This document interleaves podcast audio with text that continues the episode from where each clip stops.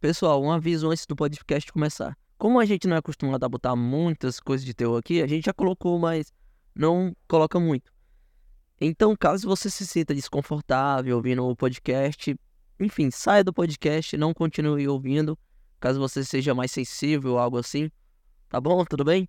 Tamo junto, pessoal. E espero que curtem o podcast. Vamos lá.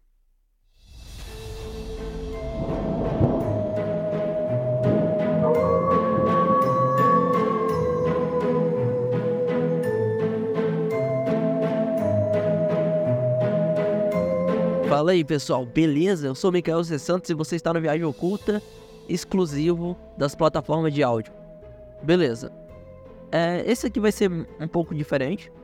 É, deixa eu explicar o que, que se trata. O que é, que é isso aqui? Coletânea, Spider Frost, o que é que é? Vamos lá. É, antigamente eu tinha uma página de terror chamada Spider Frost. É, eu dei esse nome com um amigo que a gente, enfim, saiu jogando um monte de nome é, ficou Spider Frost e a gente meteu o inglês ali, então ficou Spider Frost. A gente gostou da, da pronúncia, Spider Frost. Então eu tinha uma página de terror com ele, a gente postava várias coisas de terror, vários é, vídeos de terror também, a gente gravou alguns. E eu separei aqui pra vocês uma coletânea de alguns vídeos que a gente tem no YouTube, é só procurar é, Spider Frost House. A gente não tá postando mais é, nada nesse canal, mas se vocês quiserem dar uma olhada lá, podem, podem ver. Então eu trouxe aqui uma coletânea para vocês. Já peço perdão porque a qualidade não é lá essas coisas. Então eu já vou pedindo perdão porque era, era um vídeo bem no iníciozinho que eu tava começando, então eu trouxe os que dava para melhor ouvir assim, tem uma qualidadezinha mais ou menos, mas já peço perdão pra, pela qualidade, tá? É, é, é bem ruimzinho. É, aqui também vai alguns créditos pro Joales, o Joales que já apareceu em alguns podcasts, quem, quem já viu os episódios mais antigos conhece, sabe quem ele é. Então tem muitos vídeos aqui com a voz dele lá no iníciozinho do, do canal Spider Frost. Também teve participação da minha prima, Clessiane, que, que gravou algumas coisas também. Então vai ter a voz dela aqui nesse, nesse podcast. Então é isso aí. É isso tudo. Eu já peço perdão pelas histórias.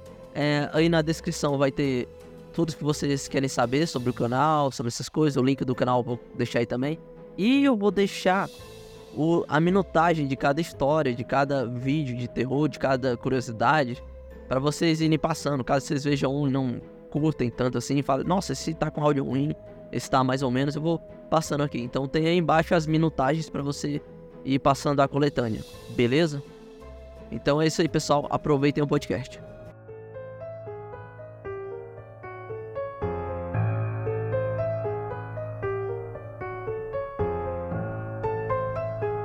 O nome desse vídeo é Jack Frost, o Elfo do Gelo, na voz do meu amigo Joales.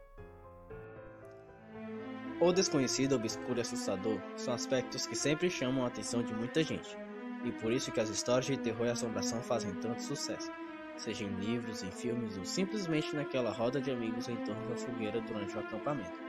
A Spider Frost apresenta Jack Frost, o Elfo do Gelo.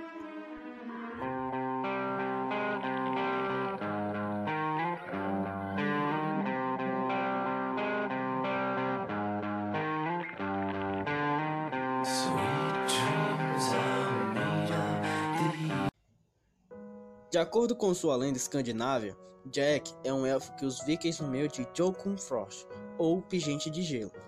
Jack se esgueirava pelas cidades fazendo o que mais gostava, tudo isso nas noites de inverno. Sua forma é representada como um senhor de idade, um jovem ou um espírito que não pode ser tocado ou escutado. Pode parecer inofensivo, mas quando insultado, pode usar a neve como sua arma fatal. Jack Frost está se tornando bastante conhecido de alguns anos para cá, sendo retratado até um filme A Origem dos Guardiões. Por mais que Jack Frost não seja ligado ao cristianismo, ele sempre é retratado como conhecido ou ajudante do Papai Noel, minimizando seu poder ou importância nas histórias. Além de sua participação em A Origem dos Guardiões, ele já participou de obras literárias como a vida e aventuras de Papai Noel em um filme russo intitulado Morosko e em alguns jogos de videogame.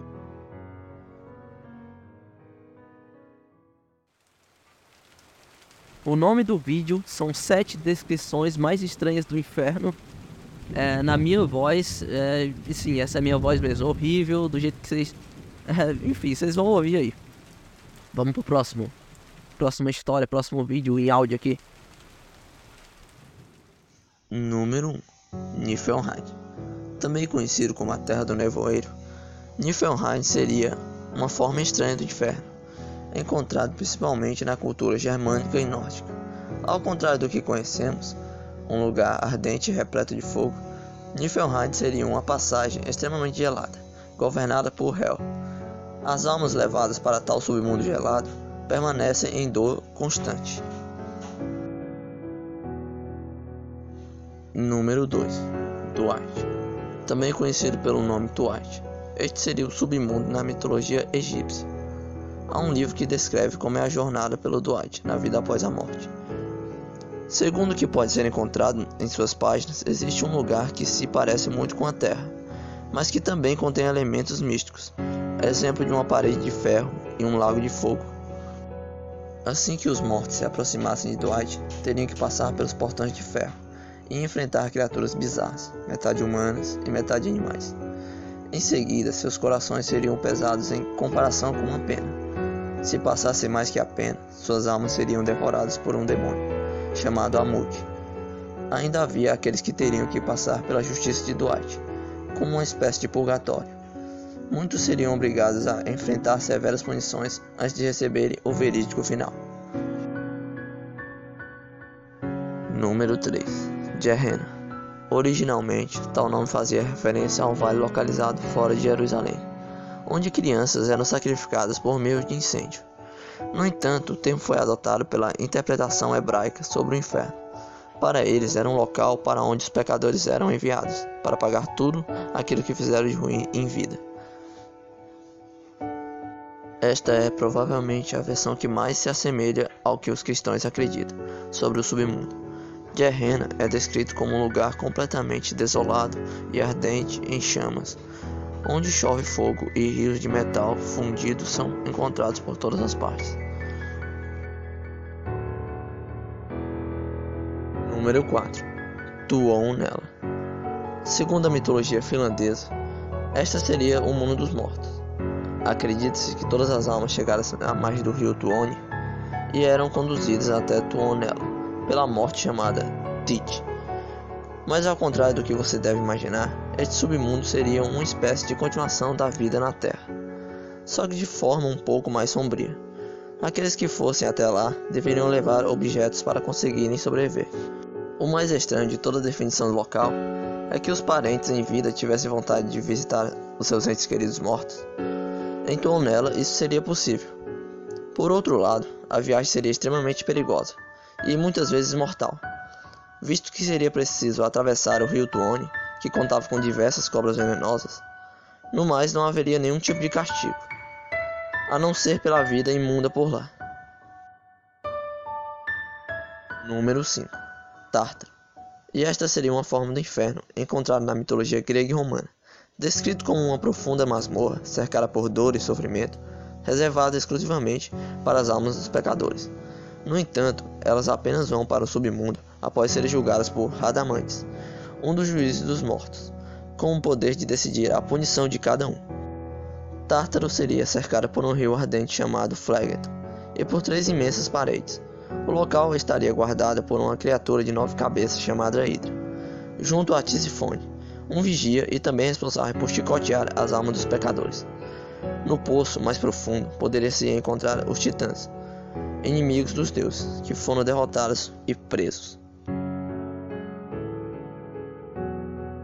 Número 6 Naraka Este poderia ser considerado como um inferno para algumas ramificações de hinduísmo, jainismo e budismo.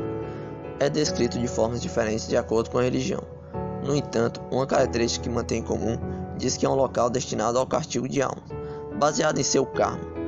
No entanto, seria apenas um lugar temporário, mas com diferentes níveis que poderiam corresponder à gravidade dos pecados cometidos em vida.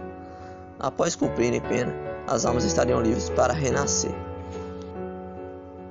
Número 7 Jiu Esta é a versão japonesa do inferno, que na verdade se parece bastante com Naraka. Também dividida em níveis, cada um deles seria comandado por um juiz, que decidiria qual é a pena da alma pecadora, de acordo com as ações que praticou em vida. O nível mais profundo, e o pior de todos, é chamado de avais. Ao contrário dos outros níveis, as almas condenadas a este não possuem a menor chance de renascer, sendo obrigadas a permanecer sob tortura e sofrimento por toda a eternidade.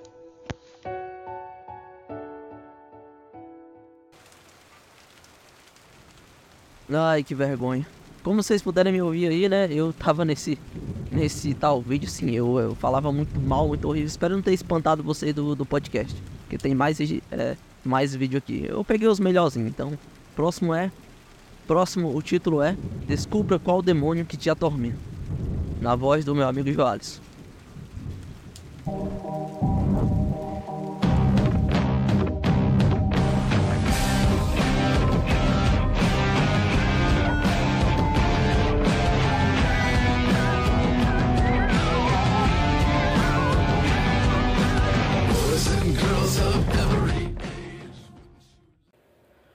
Vários estudiosos descobriram que o anjo bom de cada pessoa depende do mês em que ela nasceu.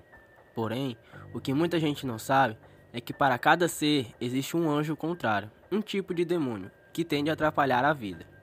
Por incrível que pareça, existe um tipo de diabo para cada mês. Descubra o seu e saiba como combatê-los através desta lista. Nascido de 22 de dezembro a 21 de janeiro. Nome do demônio: Sucubus. Descrição: era o gênio feminino que perturbava os homens em sonhos. Aparece através da soberba e da ira. Nascidos de 22 de janeiro a 21 de fevereiro. Nome do demônio: Judas. Descrição: Foi o apóstolo que traiu Jesus. Surge por meio de deslealdade e fofocas. Nascidos de 22 de fevereiro a 21 de março. Nome do diabo: Fenrin. Descrição: é o demônio da preguiça, em forma de lobo. Surge através da preguiça e da fuga excessiva da realidade. Nascidos de 22 de março a 21 de abril. Nome do demônio: Leviatã. Descrição: É um dos príncipes do inferno. Aparece através do orgulho, da vaidade excessiva e da autopiedade. Nascidos de 22 de abril a 21 de maio. Nome do diabo: Pública. Descrição: É um demônio brincalhão. Surge através do sarcasmo e da ironia. Nascido de 22 de maio a 21 de junho. Nome do demônio: Belial. Descrição: É o demônio da vingança. Aparece pela sede de vingança e no excesso de ingenuidade. Nascidos de 22 de junho a 21 de julho. Nome do diabo: Abigor. Descrição: é o diabo da violência. Surge nos momentos de ira e nas atitudes impulsivas. Nascido do dia 22 de julho a 21 de agosto. Nome do demônio: Asmodeus. Descrição: É o demônio que se acha no poder de julgar as outras criaturas. Aparece nas horas de intolerância e preconceito. Nascidos do dia 22 de agosto até 21 de setembro. Nome do diabo: Ashiri. Descrição: É o diabo com a aparência de uma menininha. Aparece nos momentos de medo, quando falta fé e na hora em que se cobiça o que é dos outros. Nascidos do dia 22 de setembro até 21 de outubro. Nome do demônio: Lilith. Descrição: É o demônio da sedução e beleza. Surge nos momentos de vaidade, prazer e luxúria nascidos do dia 22 de outubro até 21 de novembro. Nome do diabo: Beuzebu. Descrição: Comandava os oráculos. Aparece nos momentos de ambição e desonestidade. Nascidos do dia 22 de novembro até 21 de dezembro. Nome do diabo: Jedzeban. É o demônio da falsidade. Surge na intolerância e na preguiça.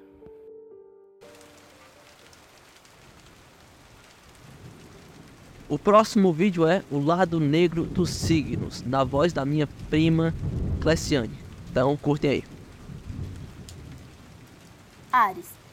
Busca por atenção sobre si. Sente-se desconfortável com o próprio físico. É difícil contato físico. Gosta, mas esconde que gosta. Tem muito medo de não realizar o que já tenha começado. Tem solidão interior, suas aventuras são desastrosas, é uma pessoa muito decepcionada, tem uma infelicidade que não sabe de onde vem para disfarçar, defende-se com agressividade doentia. É uma pessoa insatisfeita e que só procura pelos efeitos de tudo e de todos. Pode cometer excesso em trabalho, sexo e prazeres. É incapaz de dar valor ao que consegue, é indiscreto, tem descontrole passional em geral, tem muitos problemas afetivos. Touro. Tem uma necessidade compulsiva de possuir e acumular. É avarento e faz qualquer coisa para adquirir valores e bens. Sofre muitos obstáculos para conseguir seus objetivos. Gosta de vida fácil. A preocupação excessiva com os bens pode prejudicar a saúde. É uma pessoa invejosa. Tem tendência a perder tudo o que conseguiu acumular por ganância. Em uma má aplicação, por exemplo, ou em um jogo. Dificilmente tem o que quer, e se tem, não consegue manter. Perde, interessa-se pelo proibido, pode ficar pessimista com tudo. Gêmeos. É fascinado com qualquer tipo de meio de comunicação e faz manobras espertas para seduzir. Diz o que os outros querem ouvir. Persuasão. Comunica insensatamente e é hábil em alternativas. É acusado de ser superficial e muitas vezes não é levado a sério. Tem excesso de orgulho mental. Não se sente pertencendo a alguém. Passa por nervosismo interior. Câncer. É absorvente, vulnerável à vida privada e área doméstica, as quais sempre trazem dificuldades e frustrações com a família. Sujeito a ser colocado de lado, é preocupado com fantasma, mediunidade, etc. E vive preso ao passado. Leão. O ego é seu inimigo. Exagera e fere-se se não é reconhecido. Faz trapaças para aparecer, dizer que foi ele quem fez. Luxúria ostentação. Mostra o que não tem e fala o que não é. Come e bebe demais, exercendo-se para satisfazer seus desejos. Gasta muito dinheiro com os outros para aparecer. Tem problemas com os filhos, especulações, romances ou diversões. Normalmente, passa por uma grande decepção com o primeiro amor. E na área sexual, é impaciente. Quer porque quer. Medo de engravidar irracional. Sofre restrições nos prazeres em geral orgulho ferido. Virgem. Tempo e trabalho perdidos. Preocupação com o que deveria fazer. Pressões diárias e dos deveres impedem interesses pessoais. Se perde milhões de detalhes inúteis. É desleixado nas suas obrigações. Problemas de saúde, doenças de difícil diagnóstico. Sujeito a doenças sexuais. Faz trapaças no trabalho. Pode trabalhar com coisas desonestas tem tendência a cometer furtos profissionalmente. Libra. Sofre porque busca ser querido e amado, mas não consegue. Faz de conta que está tudo bem e não pede ajuda. Característica dos signos cardeais. Evita competições, pois tem medo de falhar. Sente-se desconfortável com os outros e acaba afastando-os. Preguiça e comodismo fazem com que arrastem situações de sofrimento e frustração. Não consegue paz e harmonia problemas no relacionamento, pois gosta do que é proibido. Sofre por sua beleza ou pela falta dela. Escorpião. Ressentimentos e feridas emocionais. Tem dificuldade de transformar situações. Estagnado. Passa por privações. Tem fascinação por coisas mortas, formas negativas ou estados de pós-morte. Ódio e ciúmes que corrói por dentro. É obsessivo, passa por sofrimentos por causa de envolvimento financeiros com outras pessoas. Tem problemas com inventários, impostos, seguros e pensões. Tem complicações e desejos sexuais que faz de tudo para esconder ou pode mostrá-los em excesso. Sujeito a assaltos, bem como a ser molestado sexualmente. Pode ser alvo de magia negra. Sagitário. Falta de percepção, comete erros de julgamento, impede a expansão como se nada desse certo tem dificuldade em assuntos legais, culturais, éticos ou religiosos, fazem mau uso de sua bondade, é negligente, maus reflexos e dado a negligências. Capricórnio. Ambição compulsiva frustrada. Faz qualquer coisa para conseguir poder. Trabalha por trás das cenas para tirar proveito. Muito medo de perder posição social. Passa por interferências e interrupções na vida profissional. É escravo de hábitos e trabalhos, mas tira vantagem dos erros que comete. Tem problemas com figuras de autoridade, pessoas mais velhas, figura paterna. Pode sofrer acusações injustas e antipatia. Aquário. É atraído por assuntos cósmicos e sofre por eles. Não consegue entrar em sintonia com a força cósmica. É vítima de magias, tem problemas com grupos, amizades.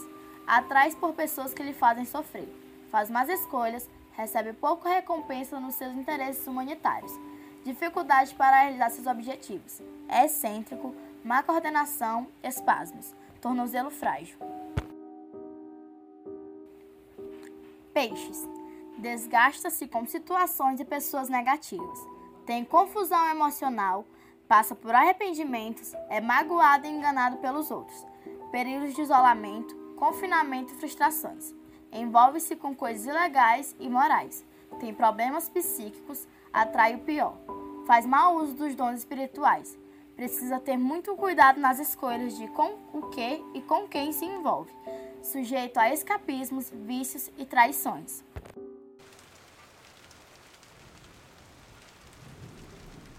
Próximo vídeo, o ritual da televisão.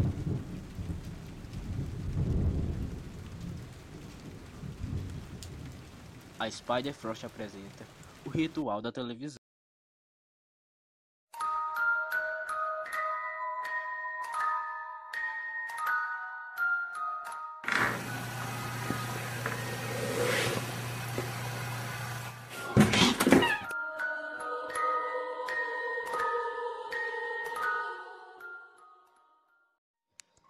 Itens necessários: uma televisão antiga. As regras são: faça o ritual sozinho. Comece o ritual à meia-noite. A televisão tem que estar em modo estático. Escolha um canal ímpar. Evite fazer o ritual em dias chuvosos. Obedeça às recomendações do ritual. Ritual: apague todas as luzes da casa. Depois, certifique-se que está sozinho. Ligue sua televisão a deixe em modo estático. Selecione um canal que esteja fora do ar. Lembre-se de escolher um canal ímpar. Sente-se em frente a ela. Aumente o som da televisão até o último volume, até que o som da estática fique insuportável. Depois que realizar todos esses procedimentos, fale em alto e bom som a seguinte frase: Peço a todos aqueles que vagam por esse mundo se manifestem. Repita a frase três vezes. Na última vez, fique em silêncio. Não faça o mínimo ruído. Se você tiver feito algo errado, sua televisão desligará. E se você não correr, sua alma será capturada por um demônio. E sua alma será torturada. Enquanto isso acontece, seu corpo queimará e não sobrará nem cinzas.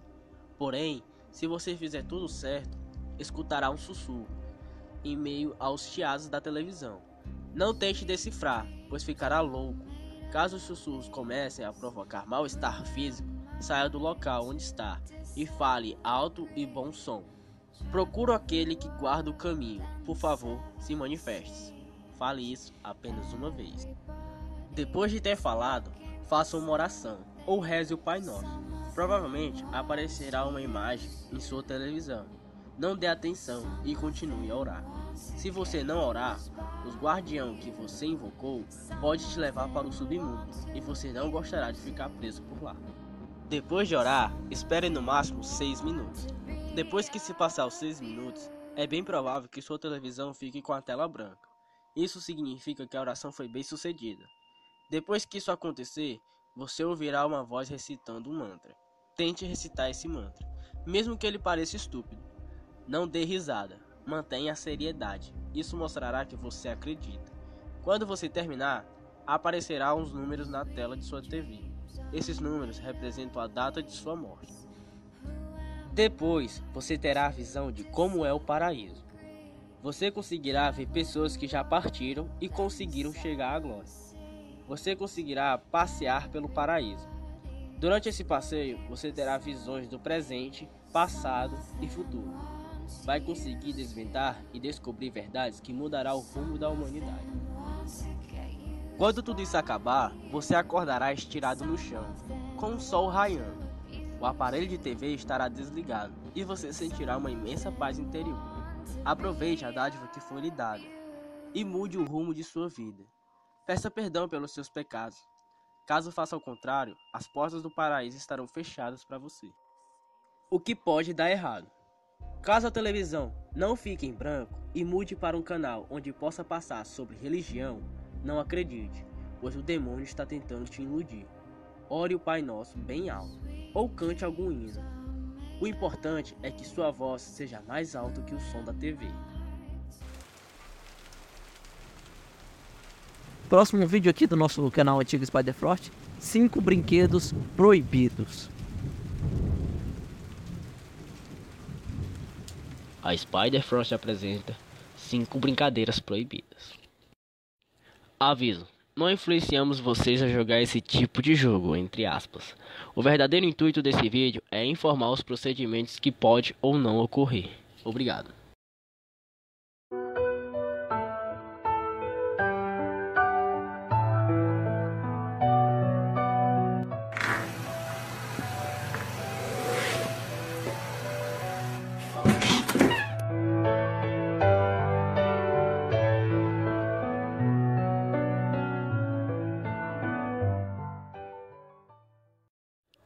Número 1 Blood Mary Traduzido para o português Maria Sangrenta Um grupo de crianças entra em um banheiro todo escuro, apenas com velas e chama pela Blood Mary, três vezes olhando para um espelho. É dito que as meninas ficam arranhadas e com marcas de sangue. É muito similar ao nosso clássico loira do banheiro. Número 2 Tabuleiro Ouija Regras para o uso do tabuleiro Ouija Antes de mais nada, é importante lembrar que, acreditar ou não, o Ouija não deve ser considerado uma brincadeira.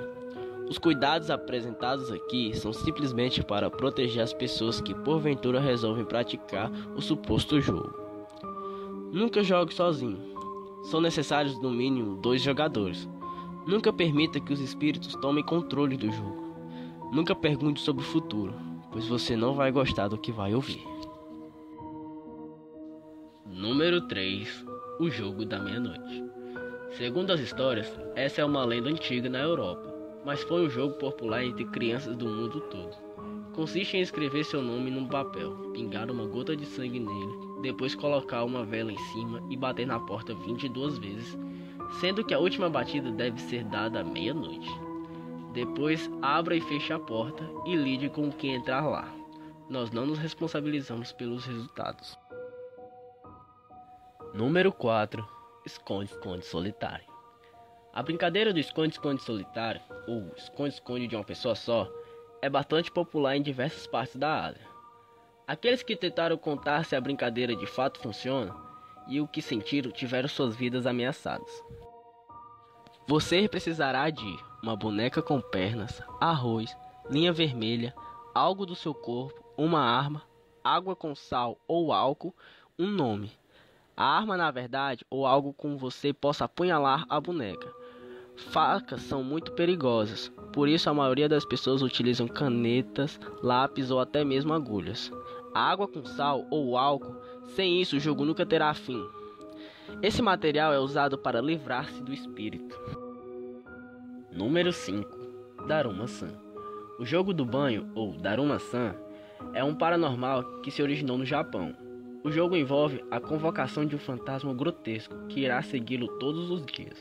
O objetivo do jogo é fugir do fantasma e impedi-lo de pegar você.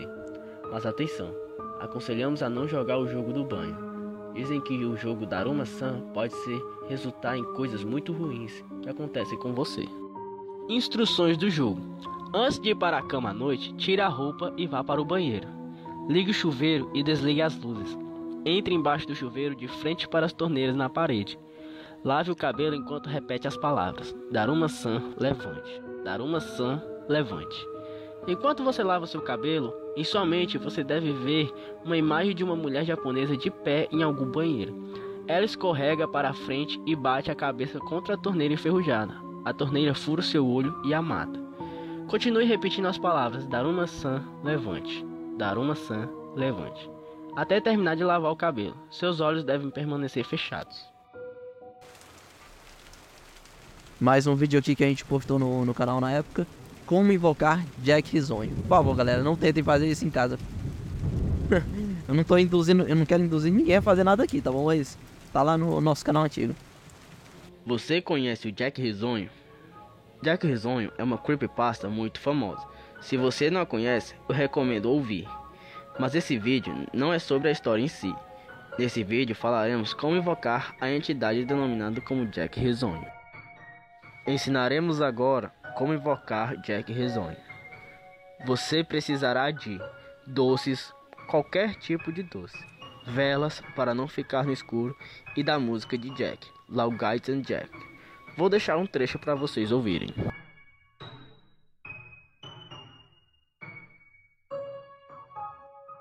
Primeiro você precisa deixar todas as janelas abertas, apagar todas as luzes de sua casa e tenha em mente que você não deve deixar nenhum eletrônico ligado, além do celular ou rádio que você vai usar para pôr a música. Primeiro, não pare a música depois que ela passar um minuto tocando. Segundo, certifique-se que não tenha nenhum espelho perto de você. E terceiro, não feche a janela. Como fazer? Despeje o doce em torno de sua cama. Se você quiser, pode pôr em uma cômoda que esteja perto de sua cama, ou coloque um pouco em cima de sua cama mesmo. Certifique-se que está tudo pronto e então coloque play na música. Se quiser, pode cantar junto, não tem problema até onde eu saiba. Após o primeiro minuto, você sentirá estranho e terá vontade de rir. Quando a música acabar, certifique-se que todas as janelas estejam abertas. Não vai levar muito tempo, até você ouvir uma risada louca e psicótica. Ele vai estar lá. Fale com ele. Ele vai te responder. Mas não acenda nenhuma luz antes de dar adeus para ele, pois as consequências podem ser muito desagradáveis.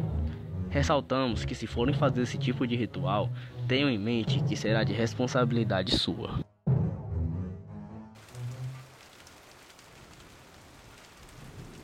Próximo vídeo, o suicídio de Mickey Mouse. Então, algum de vocês se lembra dos cartoons do Rato Mickey dos anos 30? Aqueles que foram colocados em DVD há uns anos atrás? Bem, ouvi dizer que um desses cartoons não foi lançado, nem mesmo para o mais hábil fã dos clássicos da Disney. Segundo algumas fontes, não é nada de especial, é apenas um loop contínuo, como os Flintstones, do Mickey a caminhar ao longo de seis edifícios durante dois ou três minutos antes de desaparecer. Ao contrário das musiquinhas fofinhas habitualmente colocadas nesse cartoon, a música desse cartoon não é comum é apenas o martelar nas teclas de um piano durante 1 minuto e 30 segundos, até passar a white traduzindo o ruído branco. Também não aparece o velho Mickey, alegre que aprendemos a amar. Neste, o Mickey não parece a dançar, nem mesmo a sorrir, apenas anda normalmente, com uma expressão facial normal. Mas, por alguma razão, a sua cabeça abana para um lado e para o outro, enquanto ele anda com um olhar sombrio. Até um ano ou dois atrás, Toda a gente pensava que depois de o vídeo ficar todo preto, o que acontece 2 a 3 minutos após o começo era o fim do vídeo. Quando Leonardo Malte estava a rever o cartão para ser colocado junto com os outros na série completa, ele decidiu que o vídeo era estranho demais para estar no DVD junto com os outros. Porém, Leonardo queria ter uma cópia digital devido ao fato de que o cartão era uma criação de Walt Disney. Quando ele teve a cópia digital no seu computador, ele reparou em algo. Afinal, o vídeo tinha 9 minutos e 4 segundos. Relato do Sr. Malte. Depois de o vídeo ficar todo preto, ele permanece assim até o sexto minuto, até voltar ao Mickey a caminhar. O som tornou-se diferente nesta altura. Era um murmúrio.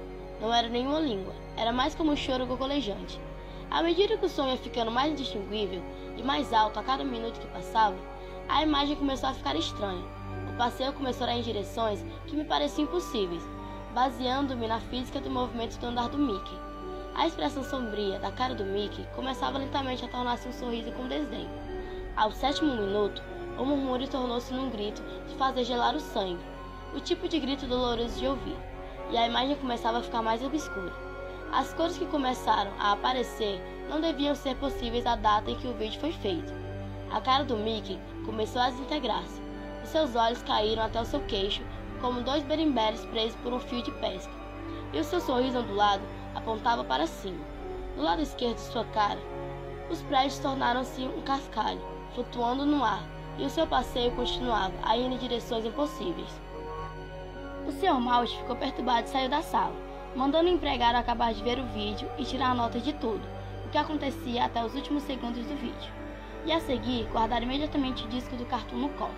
Os gritos de dor, durante até o oitavo minuto e alguns segundos, e depois, o vídeo muda brutalmente para um plano da cara do Mickey, que aparece nos créditos do fim de cada vídeo, como que parecia ser música de fundo de uma music box, avariada. Isto durou uns 30 segundos. Soube por um segurança que estava a trabalhar um piso abaixo de mim, que estava a fazer a ronda ao lado de fora da sala onde o empregado estava a ver o vídeo, que o empregado foi aos tropeços cambaleando para fora da sala, completamente pálido, dizendo: O verdadeiro sofrimento não é conhecido. Sete vezes antes de rapidamente tirar a pistola do segurança e matar-se ele mesmo. O que eu consegui arrancar de Leonardo de Malte foi que o último frame do vídeo era um pedaço de um texto russo que dizia mais ou menos isto: As visões do inferno trazem quem as vê para dentro dele. Tanto quanto sei, mas ninguém viu o vídeo, até a data deste acontecimento. Mais um vídeo aqui, o diário com minha amiga Lisa. O diário de minha amiga Lisa. É fácil para os adultos comunicarem o que estão sentindo desenhando para as crianças. Por outro lado, não é tão fácil para elas desenharem algo que elas queiram nos dizer. Esses desenhos, no entanto, não parecem se encaixar nesta categoria. Esta garotinha retratou em seu diário uma amiga imaginária chamada Lisa, que parece ter conversas malignas com ela. Isso é, algo realmente assustador.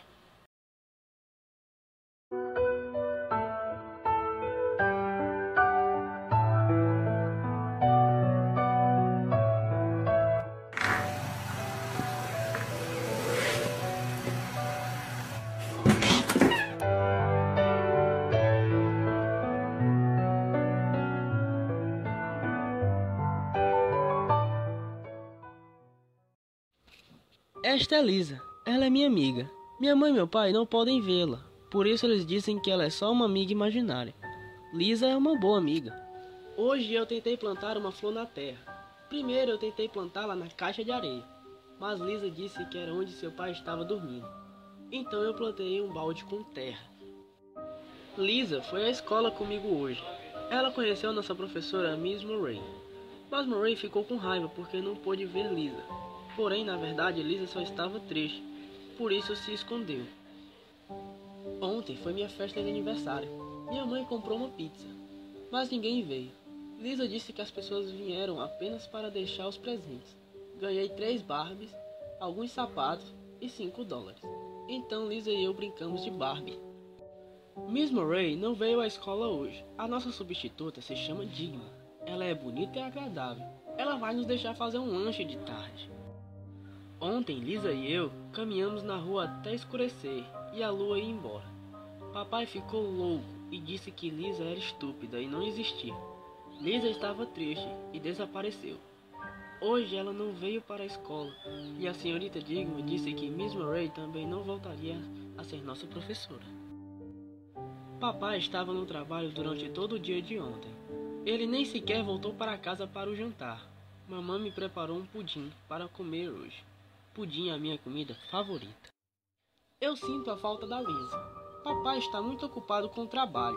Ele não volta para casa durante todo o fim de semana. Mamãe está brava com ele. Vou escrever uma carta para Lisa. Cara, Lisa, eu sinto sua falta. Por favor, volte. Sinto muito pelo que o papai disse. Você é minha melhor amiga. Lisa voltou ontem. Ela me disse que sentiu muito por ter ido embora. E eu disse a ela que meu pai foi trabalhar e não voltou para casa. Lisa me disse que Miss Murray e meu pai estavam dormindo assim como o pai dela estava. Espero que eles acordem logo. Penúltimo vídeo, pessoal, e penúltima história: Lua Pálida. Lua Pálida é um game no estilo texto-aventura, que foi publicado exatamente quando esse modelo já estava perdendo sua popularidade. Talvez essa seja a causa do baixíssimo número de cópias. Ao abrir o game, o jogador depara-se com a tela preta, quase vazia. Então palavras brancas começam a surgir na tela. Você está em uma sala escura. Luz do luar brilha pela janela. Mais informações surgindo na tela. Há ouro no canto, junto a uma pá e uma corda. Há uma porta para o leste. E o seguinte questionamento: Comando? E então o jogador recebe comandos enigmáticos e misteriosos, como pegar ouro, pegar pá, pegar corda, abrir porta, ir ao leste. É nesse ponto que o game da lua sorridente começa a ficar sinistro. Pegue sua recompensa, diz o jogo. Lua pálida sorri para você. Continua os comandos na tela. Quem jogou o game relata que começou a se sentir desconfortável a partir deste ponto, como se a lua estivesse observando o jogador. O texto continua. Você está na floresta. Existem três comandos: norte, oeste e leste. Comando acerte ou reinicie o PC. Essa segunda parte do game frustrou os poucos jogadores. Apenas um dos comandos era correto e permitia a continuação do jogo, exceto pelo fato de que apenas os comandos de direção estavam disponíveis. Se acaso o jogador escolhesse o errado, o computador deveria ser reiniciado. Além disso, as fases seguintes eram basicamente uma repetição das anteriores, com comandos sendo exibidos na tela e apenas um correto. Os demais exigiam que o computador fosse reiniciado. Os comandos clássicos de games do gênero eram completamente inúteis aqui. A única ação aceita que não envolvia direções era usar ouro, que levava o game a exibir a mensagem, não aqui. Quando o jogador tentava usar a pá, era recebido com não agora. Se tentasse usar a corda, seria avisado que já havia usado o item, com a mensagem você já usou isso. Isso cansou a maior parte dos jogadores, que reiniciaram os computadores até a exaustão, antes de encherem-se e abandonarem o jogo. Mas há sempre aqueles que insistem a fundo nas histórias. Esse foi o caso do jovem Michael Neves, que demorou de 5 horas e 33 tentativas diferentes para conseguir avançar o suficiente no jogo a fim de mudar o texto. E então, quando ele o fez, não poderia estar preparado para o que aconteceu. Lua pálida sorria abertamente, dizia o texto na nova área desbloqueada. Não há caminhos. Lua pálida sorria abertamente. O chão é macio. Lua pálida sorria abertamente. Aqui, comando, levou mais de uma hora para que o jovem acertasse a combinação e conseguisse avançar no game. A sequência usada por ele foi cavar buraco, descartar ouro e tapar buraco. Isso gerou um novo texto na tela. Parabéns! 40.24248-121.4424. Após isso, o jogo era encerrado e o usuário tinha que iniciar o computador mais uma vez. Os números, contudo, intrigaram Neves. Depois de um longo período de deliberação, ele chegou à conclusão de que se tratavam-se de coordenadas geográficas de latitude e longitude. Decidido a desvendar o mistério, o rapaz localizou o local no mapa. As coordenadas fornecidas levavam a um ponto em uma floresta crescente que dominava as adjacências próximas ao Parque Vulcânico Lessa. Talvez o rapaz tivesse mais tempo livre que bom senso e, no dia seguinte, munido de mapa, pá e bússola, embrenhou-se na floresta em busca do local indicado pelo game. Andando pelas trilhas do parque, impressionou-se com a exatidão com que as curvas mencionadas no jogo eram iguais à da floresta. Inicialmente, arrependeu-se de ter levado consigo a pá, para depois pensar que poderia encontrar um tesouro escondido, como era a proposta do jogo. Depois de uma longa caminhada, ele tropeçou em um monte de terra revirada, como se tivesse sido cavado recentemente. Ao conferir o mapa, estava no local certo apontado pelas coordenadas do jogo. Empolgou-se, acreditando ter encontrado o local do tesouro e pôs-se a cavar freneticamente. No buraco, embaixo de toda a terra revirada, estava a cabeça de uma menina loira, já em estado de decomposição. Prontamente, o rapaz informou as autoridades. A garota foi identificada como Karen Poulsen, de 11 anos. Ela havia sido dada como perdida para o Departamento de Polícia de San Diego há cerca de um ano e meio. Muitos esforços foram feitos para localizar o programador de Lua Pálida, porém, ele não foi encontrado. O resto do corpo de Carrie nunca foi recuperado. Eu espero vocês tenham entendido essa história da Lua Pálida. Tá meio assim que a gente só pegava o que estava escrito. Ah, e a maioria das histórias que a gente pegou aí era tudo do fato do site Fatos Desconhecidos, na época que tinha, eu postava várias coisas, então a gente pegava o texto de lá e lia assim. Sim, a gente era bem amador mesmo, bem amador. Então vamos para a última história, é, lida pela minha prima, ela tava meio rouca aqui, então... Se vocês não pularam fora até aqui, eu acho que vocês não vão pular dessa última não. É A Ilha das Bonecas. Último vídeo. O apego por um determinado objeto quando em vida poderia se transformar em uma obsessão após a morte, fazendo com que a alma de quem partiu ficasse vagando para ter novamente aquele querido objeto consigo. No México, existe um local estranho e macabro, marcado pelo mistério e por temores sobre o fantasma de uma menina que morreu afogada muitos anos atrás, e que hoje se transformou em um verdadeiro cemitério de bonecas. Tempos depois da morte da menina, os moradores da ilha começaram a ouvir um choro de criança à noite, pedindo por sua boneca. Segundo eles, era o fantasma da menina que morreu afogada e que nunca conseguiu salvar sua boneca que caiu na água. O fantasma da menina vagava pela ilha todas as noites, chorando e procurando por sua boneca. Um homem chamado Julian Santana Barreira, que morava perto dos canais do lago onde a menina morreu, sentindo-se perseguido e atormentado pelos lamentos do fantasma da menina, a única forma que ele encontrou para afastar o espírito atormentado da menina foi começar a pendurar bonecas por todo lado onde podia. Bonecas velhas, abandonadas ou perdidas, começaram a decorar as árvores e vários outros espaços da ilha. Segundo Julia, depois que ele começou a colocar as bonecas nas árvores e em outros locais, não mais foi ouvido o choro do fantasma da menina durante a noite, sendo que, segundo ele, o fantasma havia sossegado. Depois disso, Júlio Santana Barreira passou a viver mais tranquilo, pelo menos assim o afirmava. As primeiras bonecas foi ele mesmo quem procurou e pendurou nas árvores, mas, com o passar dos anos, outros habitantes e visitantes da ilha ficaram curiosos e solidários e começaram a levar mais e mais bonecas, na esperança de lhe dar mais paz e tranquilidade. No entanto, a maioria continuava a ser bonecas velhas e maltratadas. Exposta ao mau tempo, é fácil imaginar que seu aspecto só se poderia tornar em algo muito assustador, como se tornou. Ironia do destino ou não, em 2001, Julia, na altura com 80 anos de idade, faleceu. O que se estranha foi a forma de sua morte, afogada, tal como aconteceu com a menina, precisamente meio século antes.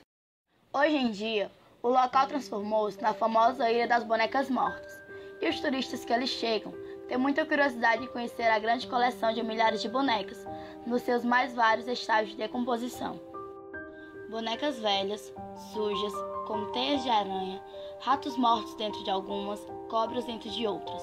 Parecem autênticos cadáveres enforcados ou pregados nas árvores em outros locais.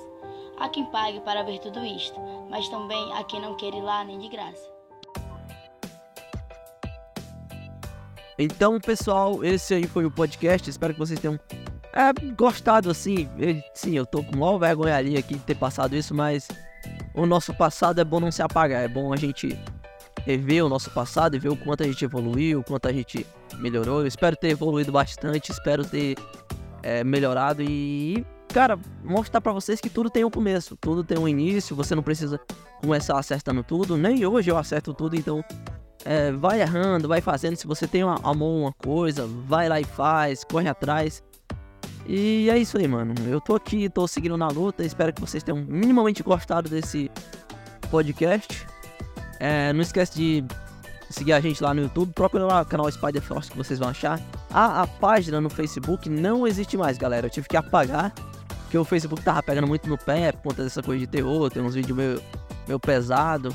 Então o Facebook já tava começando a cortar, então eu tive que infelizmente desativar a página. Ela não existe mais, ela foi excluída totalmente. Então, o que tem da gente de Spider Frost é só lá no YouTube, mas eu não vou postar mais nada é, relacionado a terror. Talvez aqui no, no nas plataformas de áudio, a gente bolando coisas novas, talvez. Talvez eu chame até o pessoal aí pra uma conversa de Spider Frost, todo mundo junto de novo. Mas é isso aí, pessoal. Valeu, espero que tenham gostado. Fui! Valeu, espero que tenham gostado. Fui!